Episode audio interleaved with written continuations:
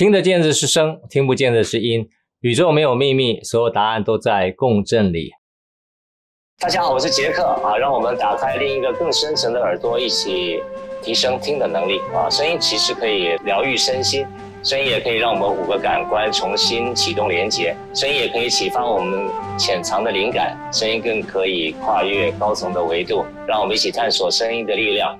那我是杰克，我研究声音三十多年了，朋友都说我是声音的研究的疯子哈啊，一辈子不计代价的探索声音。那我自己本身呢，对于这个呃音乐的呃这个声音的研究呢啊啊，从音响的优化技术开始啊，所以大概很早的时候就在研究说，呃，透过音响怎么样可以得到一种呃让我觉得更好的声音。后来呢，为了研究声音，我也学习做机呃这个乐器制作。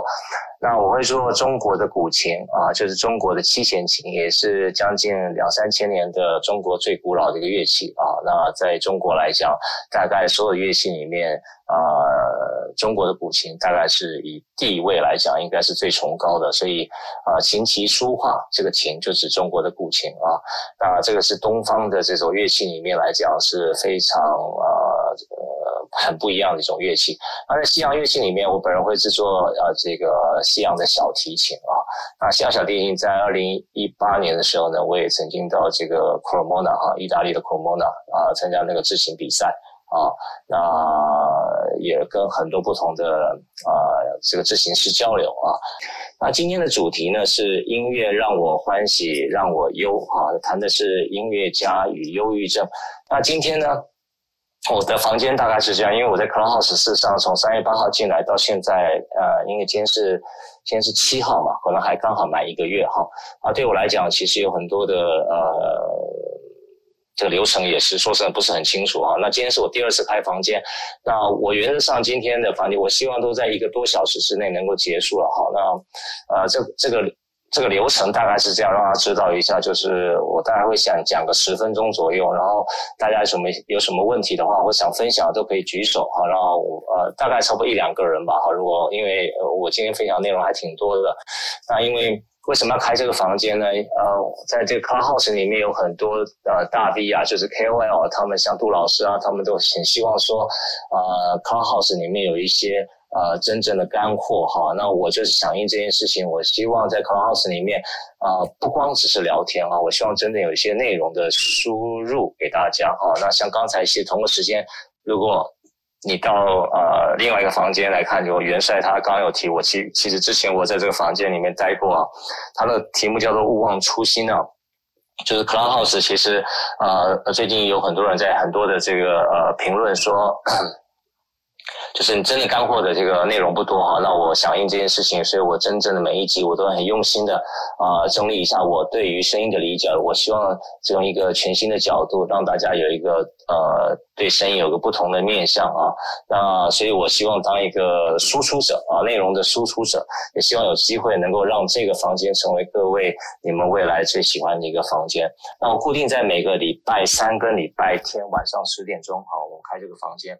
啊。呃专门在谈这个呃，你一辈子都没有听听过的这个音声的角度啊，希望带给大家对于声音有一种不同的理解啊。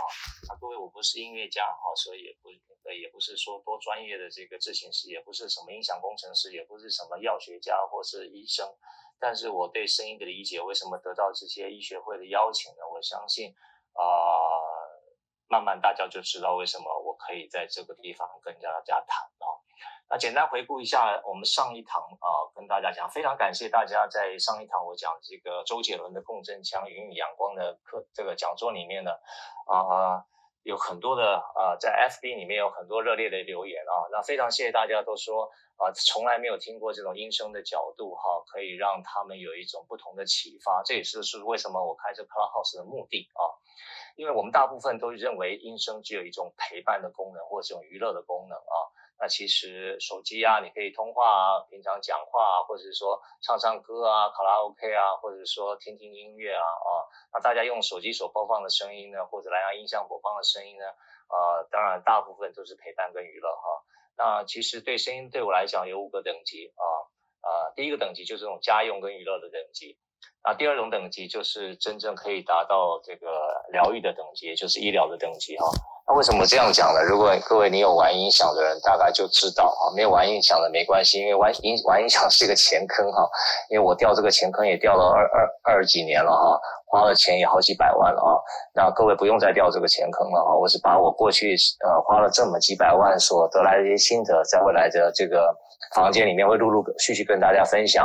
啊，当时在玩线材的时候，你会发觉，就是说，呃，你把这个线材同样一条线，在光华商场一百块的线都可以把这个机器可以点燃哈，就是可以接通啊，一百块也可以响机器，可那个声音呢，真的是惨不忍睹哈。如果有机会把那个线材换成医疗等级的时候啊，叫 Hospital Grade。你会发现很奇妙的一件事情就发生了，可能比一百多块贵一个差不多十倍左右，大概一千多块左右的线，你把那公头母头换成医疗等级的时候，声音的确好非常多啊。那这个就是我个人认为有一点倾向医疗等级了啊。然后在接下来呢，还有一种军事等级，各位可能完全没有概念啊。我换过很多军事等级的头啊，用来做坦克啊，或者用来做这种啊射控系统所用的军事等级的头啊。啊，这些这些啊电线所放到音响的器材里面，发觉真的这个军事等级，因为它受到这种极地气候的考验啊，沙漠啊或者很很寒冷的地方的时候呢，它所要求的规格完全不一样。所以你放在音响里面的时候，你突然觉得哇，军用等级的线材真的会让声音更好啊。所以你在材质上越讲究的时候呢，你会发觉在声音的这个整个的诠释上面，在如果你的音响够好的时候，你会有一个。另外一种程度的明白说，哇哦，原来材质会影响声音，有到另外一个境界啊，所以有一个军事等级的声音会出来啊。第三个、第四个等级就是后后来我换到了航太等级的线啊，那这个线是非常稀有的，也非常贵啊。那我以前以前一条线一条电线呢，可能就可能可以价值五千块美金哈，大概将近十五六万左右哈。那这种线材以前呃。也花钱不手软，也买了很多条啊！你知道一个音响系统，如果你 mono mono 的话，这样算一算，光光电源线可能也要用掉七八条哈。如果你讯源再分三个，比如说 CD 转盘啦、DA 啦，或是一些升频器啦，再加上前级后级啦，这样算一算，真的蛮惊人的哈。光线材就超过百万了哈，根本不要讲说器材的部分啊。那你我那时候换了一个航空等级的线材的时候，真的也发觉声音好很多啊。啊，所以我在我声音的力量里面，我认为声音有分好几个等级。第一个就是家用等级，就是娱乐等级，也就是大家比较知道的等级。另外一个等级就是医疗等级，大家一般都没有体验过哈。那，第三个就是军用等级，军用等级大概平常如果你有机会去 Google 一下哈，就是事实上有很多很秘密的这个声音的武器都在研发当中啊，那大家都啊不太清楚哈。其实声音可以救人，也可以伤人啊，在在未来慢慢就会知道。那航太等级的声音，其实大家都没有听过，但是最重要，我们讲最后一个叫做维度等级哈，就是你也知道声音可以跨越维度。老师，为什么人死了以后呢？啊，诵经啊有它的功功功能在啊？为什么说教堂里面有一些诗歌的唱诵是跟上帝的沟通啊？也都跟跟这个有关啊？或是你祷告的时候，你会发觉你内在的声音可以连接到更高的维度啊？所以在这个声音的不同角度里面呢，啊，我希望在未来。让大家更能够去体会跟理解我讲的这种声音的关系。那今天主题讲这个音乐让我欢喜让我忧啊，在讲这个音乐家忧郁症啊。其实为什么讲这个主题呢？其实大家都知道音乐治疗哈，其实已经行之在西方医学里面已经是几十年了，而且大家都知道其实效果成效都非常好。但是在西方的音乐治疗里面，大部分都是在音乐系下面的一个一个一个。不能讲附属啊，就在音音乐系下面的一个研究的一个一个一个一个机构吧，哈。那在这个里面呢，你会发觉说，呃，我们过去看过很多的文章或报道啊，你可能在曲目上面，你可能都会觉得说，啊，我们可能觉得像重金属这种音乐，可能就对身体。会打个问号，我们不要讲不好哈，讲打个问号。可是对于什么莫扎特啊或巴哈的音乐啦，我们大家都觉得好像，哎，好像还不错，听起来会觉得挺舒服的哈。那为什么会这样呢？哈，那同时呢，还有一些音乐，像音乐治疗，可能到医院里面去啊，跟孩子啊，或是一些啊病人啊，有一些像敲敲鼓啊，弹弹吉他或者唱唱歌啊，啊，大家都觉得这个东西啊，在医学论据上面，真正可以把他们的这个身心状态多一点程度的改善啊。这我相信这个东西已经不言而喻了哈。但是很有趣的一件事情，后来我们又看到一些报道，也是今天跟大家分享的。那照理讲，那音乐不是可以可以音乐一定要可以治疗，所以每天弹音乐的人啊，我们以前小时候看到广告说学音乐的孩子不会变坏啊，这是一种广告的用词了。那照理讲，你是音乐你是音乐家或是音乐系的人，你几乎从小在弹音乐或拉小提琴或学唱歌啊，而且如果你走上这个。职业音乐这条路，或者是说学术音乐这条路的讲，照理讲，你每天大概有啊、超过四小时以上吧，哈、可能更夸张的一点，可能都要七八个小时以上，每天都跟音乐在一起啊。那为什么这个？这个报道里面会讲哈，呃，我我看那个报道是跟大家讲一下，就是我去搜寻了一下啊，这个是啊《Music》杂志，我不知道各位知不知道《Music》杂志啊，《Music》杂志在去年年初好像是最后一版了哈，它在它其实已经出版了十年了，是台湾最大的一个古典音乐杂志哈。然后我很开心，在前年哈的几乎他们的倒数第二期吧，纸版的纸版的倒数第二期啊，他们有来专访我哈，就是来讲我对于呃声音的一些发明或一些看法啊。那因为我对于怎么样让声音共振可以提升，在钢琴啊、小提琴啊。或其他乐器上面啊，我有一些发明啊，那他们也觉得很有趣，所以特别来报来来来来来采访我。我采访完以后的下两集，啊，他们就决定了，所 所有的杂志纸本的决定停刊。所以我觉得真的要发行杂志真的不容易，尤其是现在数位的时代，所以他们现在都改到数位上去了。那他们在差不多啊五年前的时候呢，在那个英国的研究，这英国的研究据我知道啊，如果我讲错了也也请抱歉啊，我印象中是 BBC 的。研究哈，他说大概有百分之六十五的六十五趴的音乐人啊，六十五 percent 哦哦，音乐人都受忧郁症的困扰啊，百分之七十一的音乐人，天哪，不是百分之五十哦，是百分之七十一的音乐人，他有焦虑跟恐慌的状况啊，比较起来，音乐人罹患精神病的几率比一般人竟然高出三。倍啊！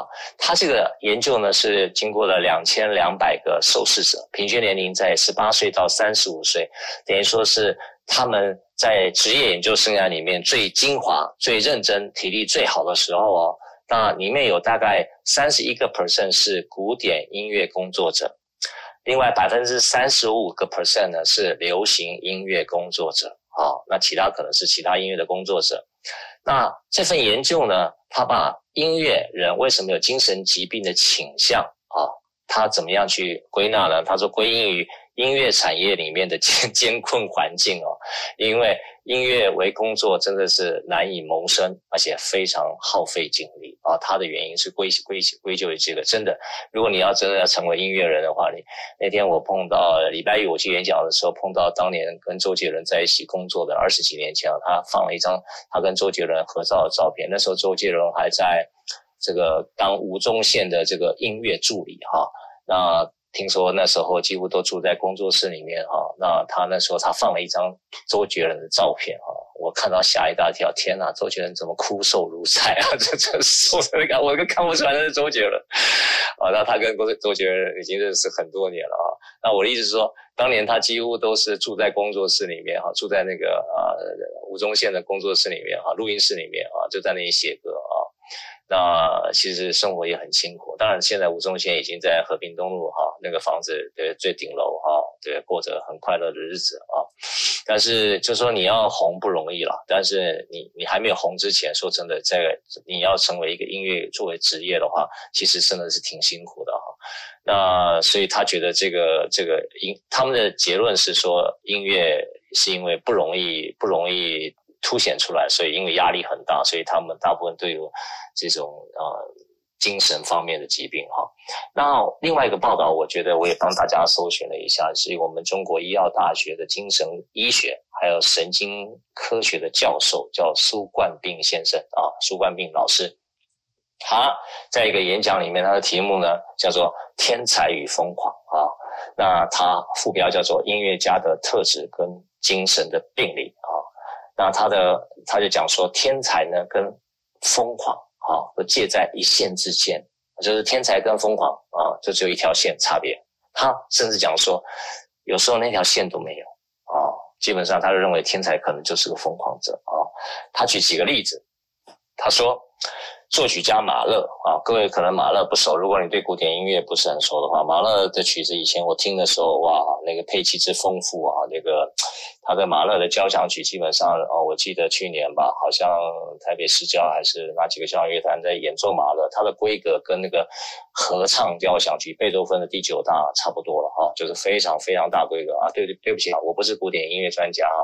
假设我这个比喻上面如果错误的话啊，我听过马勒的曲子，但我对古典乐的诠释我不是很熟啊。就是马勒啊，他他举几个例子说马勒，还有一个是很有名的小提琴家叫克莱斯勒啊，克莱斯勒我是大家都知道，我以前也听过，我也很多他的 CD 跟黑胶啊。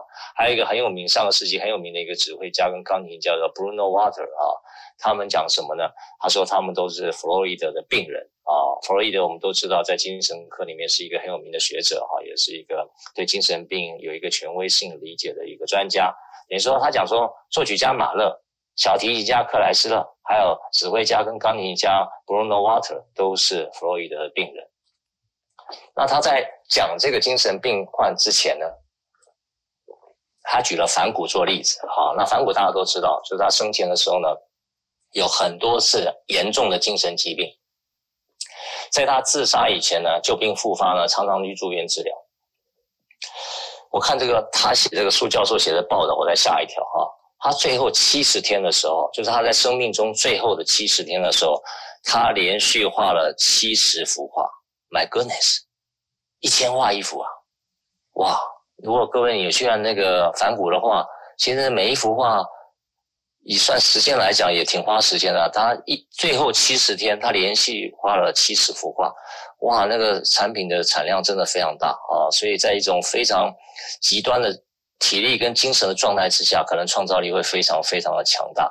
那同时呢，苏教授他也提提出来另外一个很有名的例子啊，大家都知道，有些人不知道没关系，就是作曲家的舒曼啊，舒曼写了很多的曲子啊，那他的创作的时候，他的情绪状态呢？啊，和他的曲子都有惊人的相关性啊。那在这研究上面，他说了，其实说，因为舒曼本身他的父母啊，就他父亲跟母亲两个都有非常严重的忧郁症。我说天哪，他活在这种家庭里面怎么过日子啊？而且这两位，他的爸爸跟他妈妈都是自杀身亡啊。连舒曼本人哦，他都两次去尝度尝试自杀。啊，最后他本人就死在精神病院里面。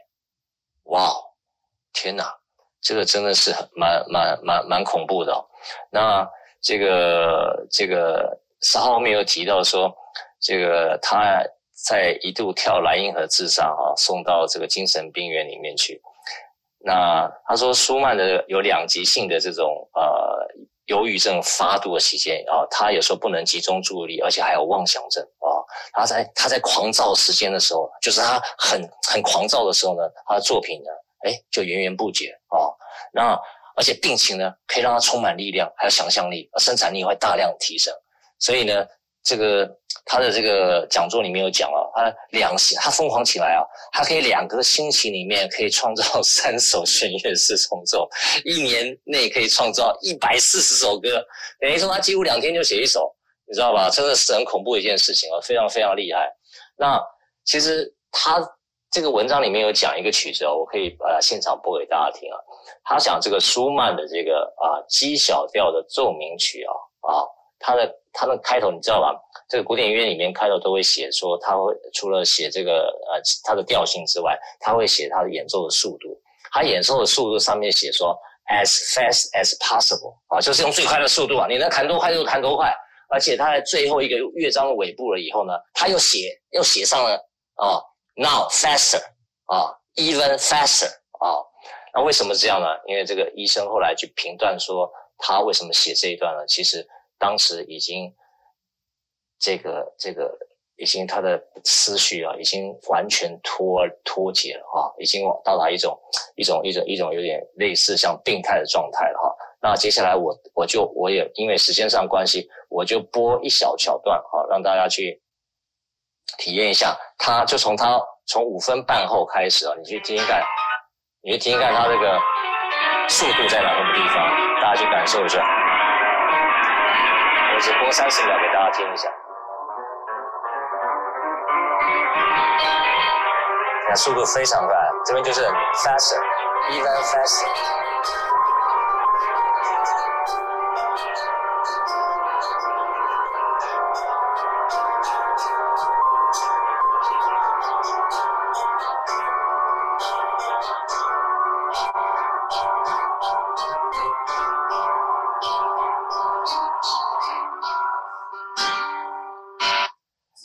这个例子跟大家讲说，他呃，等于说他那个情绪已经狂躁的一个阶段的时候，当然他创造力也非常非常十足啊，所以。这个舒曼就是一个例子，就是他精神状态啊、有一个很大起伏的时候呢，其实他的创造力也会源源不绝啊。所以里面有很多很多，待会我会跟大家讲说，为什么音乐家会得忧郁症的关系。说，哎，那舒曼是舒曼啊，那我我问我是我是音乐家，我是现代的音乐家，那为什么我会得忧郁症啊？那我我又没有像他是写作写作曲啊，对吧？可能我只是演奏啊或怎么样啊。那接下来我先呃，待会我会跟大家提啊。那另外一个呢？呃，有一个很有名的这个呃作曲家，这个曲子大家也很熟啊。那不熟的话也没关系，就是说这个叫做啊，上个世纪有一个很有名的拉威尔哈，我不知道大家知不知道啊？他晚年写患了痴呆症啊，其实就是神经性退化性疾病痴呆症。他写了一个很好听的这个这个啊芭蕾舞的作曲啊，叫《波雷露》啊，《波雷露》啊很有趣，《波雷露》我第一次听这个时候这曲子的时候，我觉得是好无聊。怎么从头到尾就一个乐句啊？就同一个乐句，就他一直反复，一直反复，一反反复了十五分钟，哎，天哪，十五分钟！那这十五分钟里面，当然刚开始是一个铺陈啊，后面当然就是越来这个配器越来越复杂，那最后呢，整个交响乐团都进来啊，那整个波列露在这个这个过程里面呢，啊呃，你要我们我我只放一小段就好，让大家知道听过这个曲子有一个概念啊，它刚开始都很小声啊，那。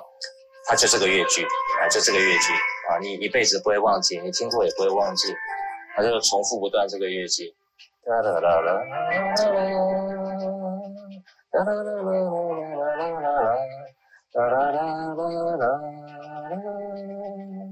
一直重复，一直重复，啊，那那为什么这样讲呢？因为他这是他几乎最后一首曲子啊，那后来呢，他就是痴呆症吧，啊。那后来就没办法再创造，那因为他很多人医生就判断他就是早年痴呆症啊，所以才会写这个曲子，一直一直重复，一直重复，一直重复啊，可能是这样的一个倾向。大家简单听一下，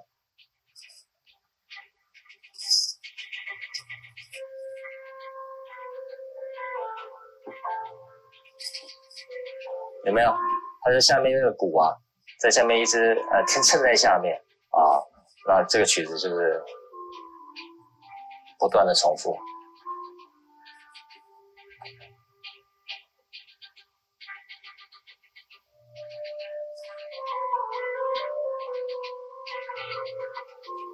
好了，我今天就就把这个介绍到这边，你们大家就可以去查一下，就是拉威尔的这个波蕾露啊。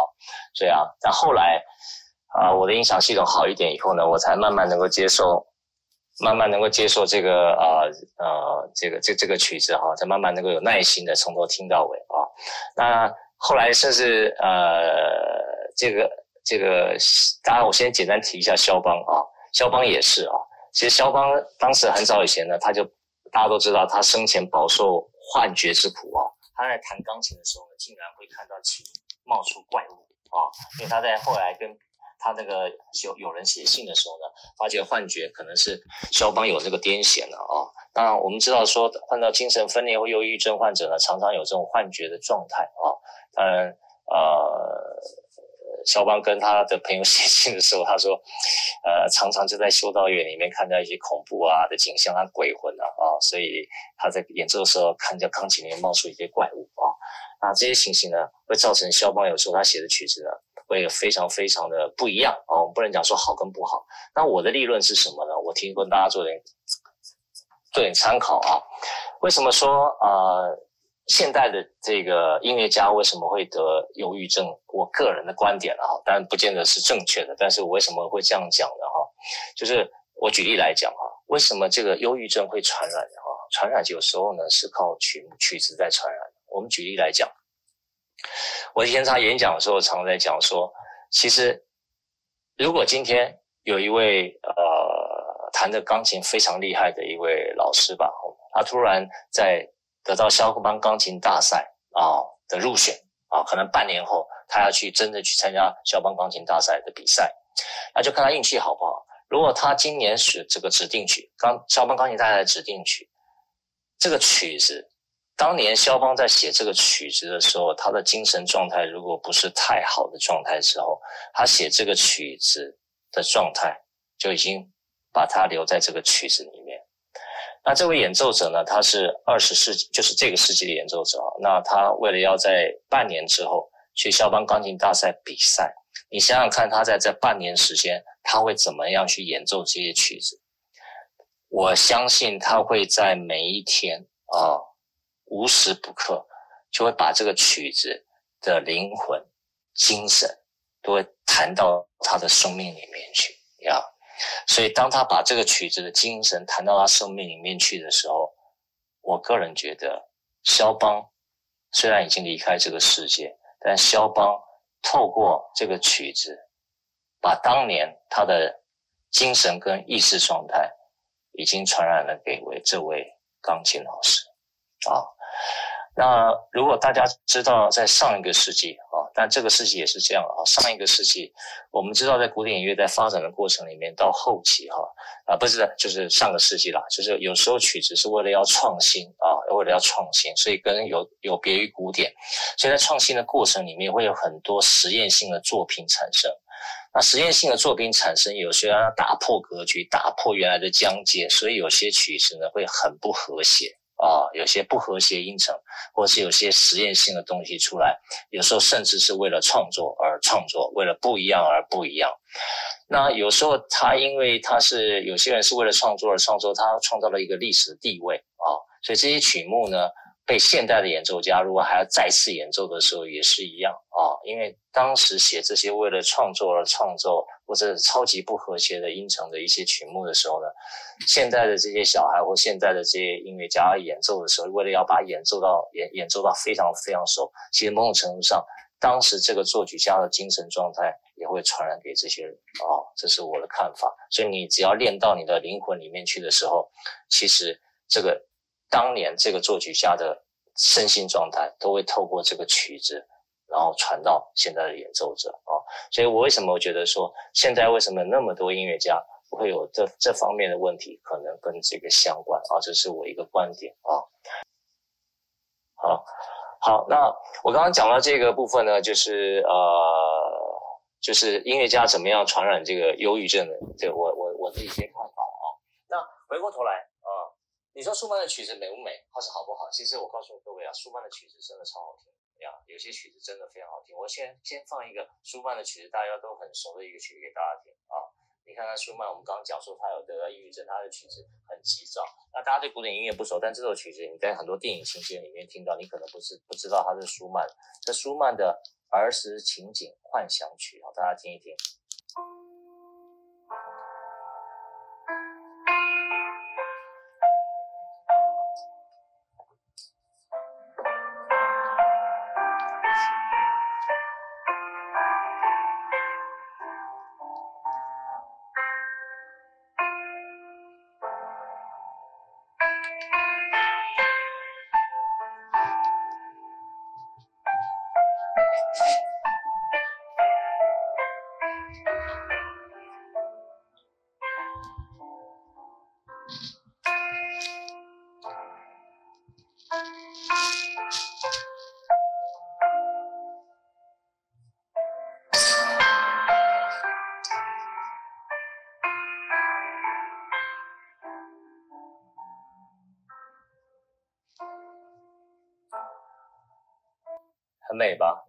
其实是这个曲子真的非常好听啊。那我再放一首肖邦的夜曲，大家听听看。其实肖邦就是一个非常非常有感情特色的曲子，也略带一种忧郁的风格啊。肖邦这个乐曲也超级好听啊。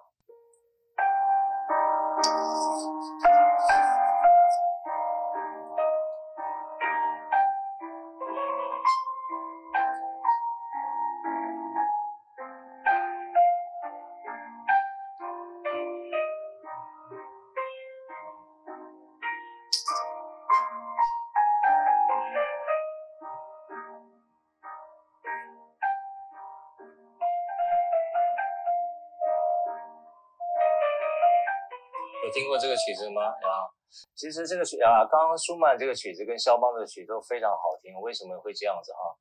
啊，我跟大家讲说这个啊，你听这个曲子的时候呢，一般来讲啊啊，一般可能觉得说啊，我在这个捷运的时候啊，或者我平常听着觉得好舒服，或者喝个下午茶的时候听这个觉得好浪漫啊，这非常好。但是大部分来讲，你特别有感觉的时候，听这个曲子的时候呢，大部分都是你自己有伤口的时候。假设说你情绪有伤口的时候，你听的曲特别有感觉啊，那时候就是你内在已经开始这个曲子会同频共振的时候，会创造一种疗伤的音场出现啊。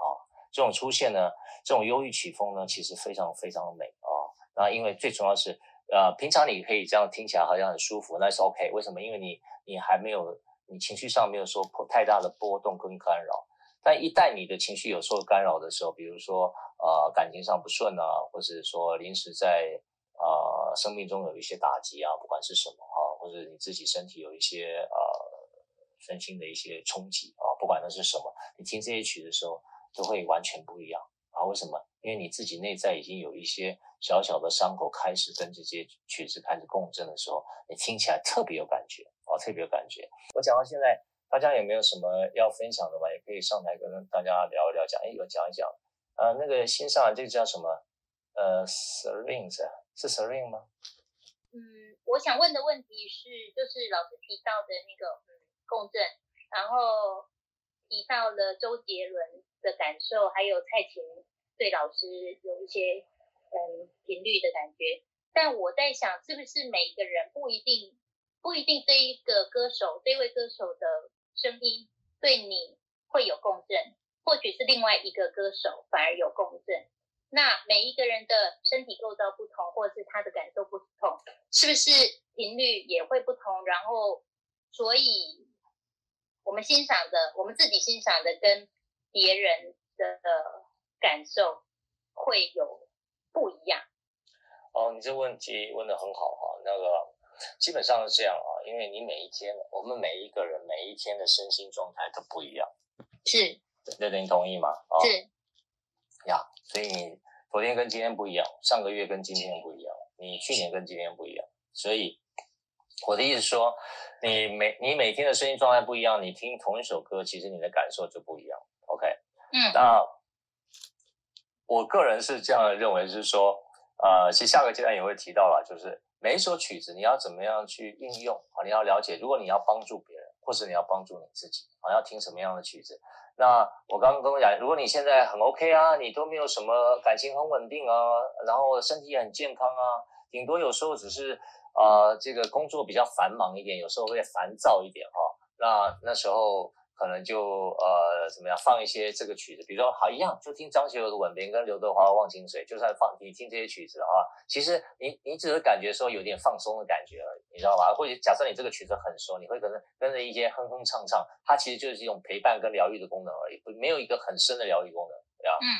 那如果你真的发生一些感情上的问题的时候啊，真的你会马上掉到一个掉到一个自己的洞里这个洞里面有多深呢？多宽呢？不知道。就看你自己觉得自己受伤的程度在是怎么样，因为那个时空陷阱是你自己挖出来的啊。那一般来讲，那时候你在听，哎呦，舒曼的曲子，或听肖邦的曲子，或在听张学友这个曲子的时候，那就完全不一样了。那时候你特别有感啊，而且甚至你还会觉得，我怎么特别有那种创造力，你知道吧？因为你自己在那种情绪很波荡的时候，有些有些女孩子或者有些男生突然会写词，忽然会写诗。突然会用其他方式来表达他的感觉，为什么？因为他特别有感觉，平常就没有感觉，但是他特特别，我都拖到一些情绪波动的时候，他特别有感觉。所以你看到很多呃呃，我们讲文青的一些呃，看起来很文青，或是很忧郁，或者带点忧郁风的这些男生女生的歌手啊，其实他们创造力都很强啊。就是说，就是我们我们分两个两个东西，就是第一个自己的状态，第二个这个。作曲家跟演奏者的状态啊，那我举个例子来跟大家讲，是说一个曲子，它整个从在一个曲子从创作到最后，你到临界过程，其实有很多个阶段。第一个阶段就是作曲家的意识，刚我们花了很多的时间在讲作曲家的意识。第二个意识，第二个状态呢是演奏者的状态，就是演唱者的状态，它也影响了最后这个曲子的形成。第三个东西呢是录音师的状态。啊，你们可能从来没有注意到这件事情啊。录音师他怎么样去最后决定？因为录音师会最后决定什么东西留在这张 CD 里面啊，或是留在这个这个这个作品里面。那很多时候，为了要让这个作作品很干净的时候呢，很多的泛音或很多的所谓的杂音，它就消掉了啊。所以后来我为什么会讲说啊，我今年四月份下半期我会讲一个为什么现代人还要听黑胶唱片啊？到底在听什么？所以黑胶唱片已经落伍了，对不对？又这么难播放，又那么难调整，又不容易，又不容易，就是怎么讲，就不容易调整啊？为什么现在还有人要听？那他们在听什么啊？没有听过的人就不知道，一旦听过的人，你有能力，你有时间，你就会想要搞这个东西。为什么？因为他他们听到不一样的东西啊，你你无法理解啊，那个东西科学现在量测不出来啊，对不对？所以。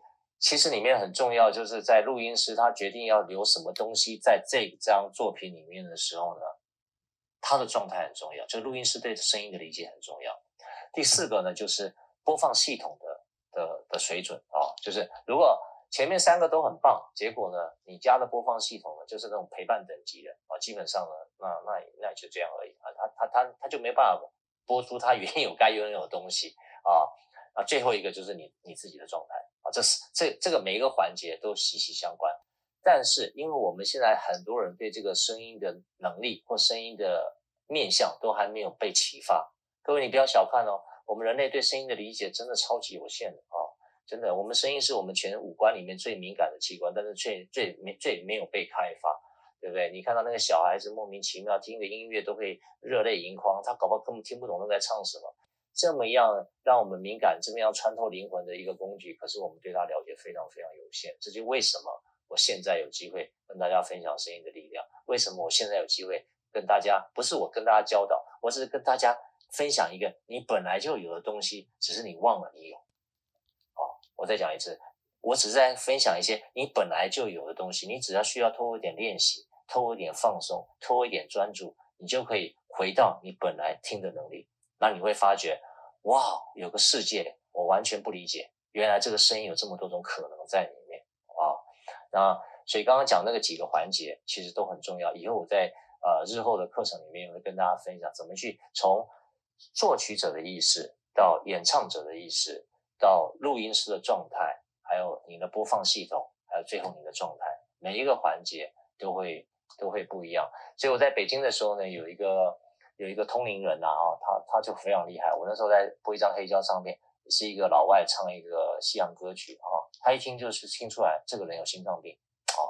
那为什么这样？那当然他是因为童年，我听不出来啊。但是他会听得出来这个人的状态啊，甚至他听听出我所调出来的信箱系统就超级的疗愈功能啊。那以后再再跟大家分享这个部分，还有没有什么其他问题？呃，Jeffy 要分分享吗？嘿，老师好。哎，你要分享吗？对，呃，我想请问一下老师，老师有刚才讲到，呃，一些歌曲如果是精神状态不太好的时候，就建议不要听那种会让自己陷进去的。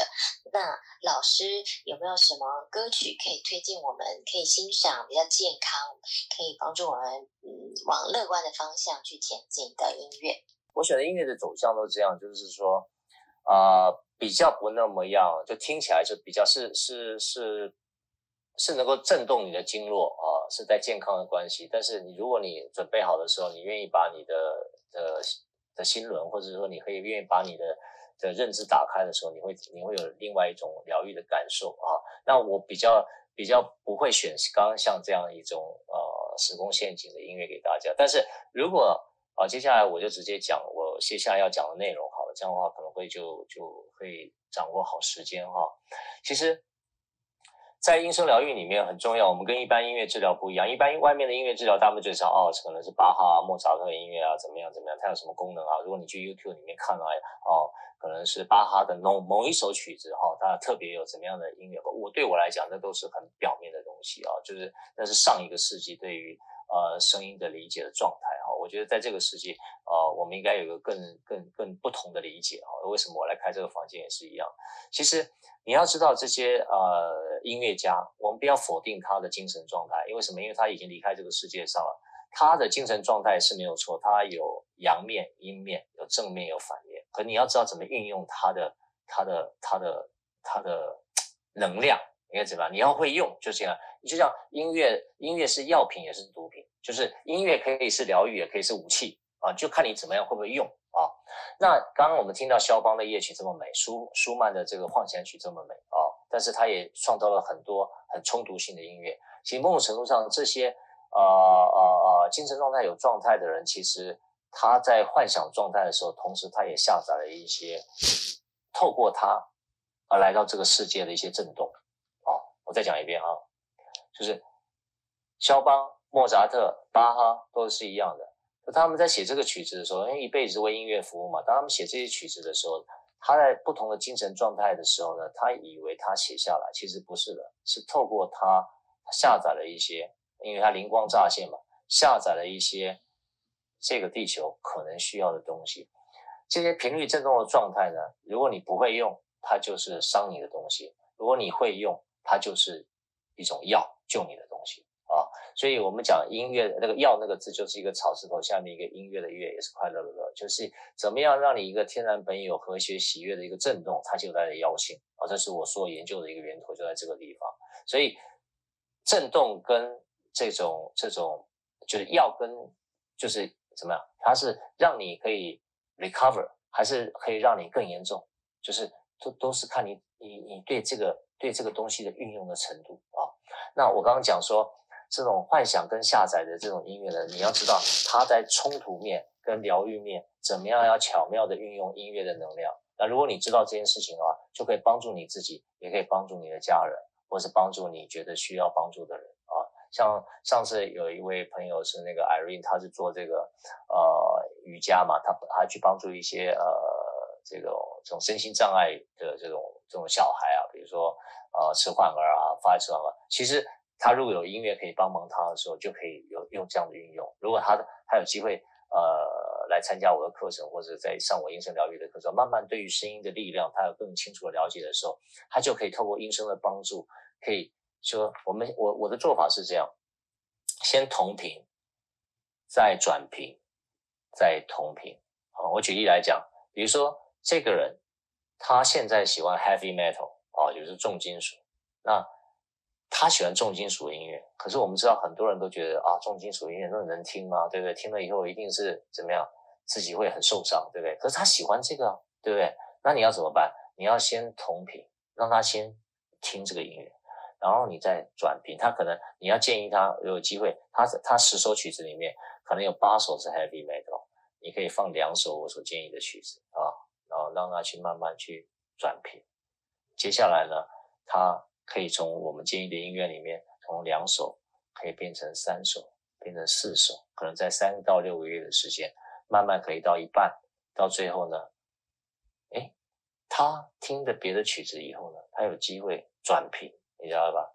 到最后他在选曲子的时候，因为他的频率已经转了，他在选曲子的时候，你我们不是操控他，他自己在选曲子的时候，他有可能就已经不再选以前那些曲子，为什么？因为他已经被转频。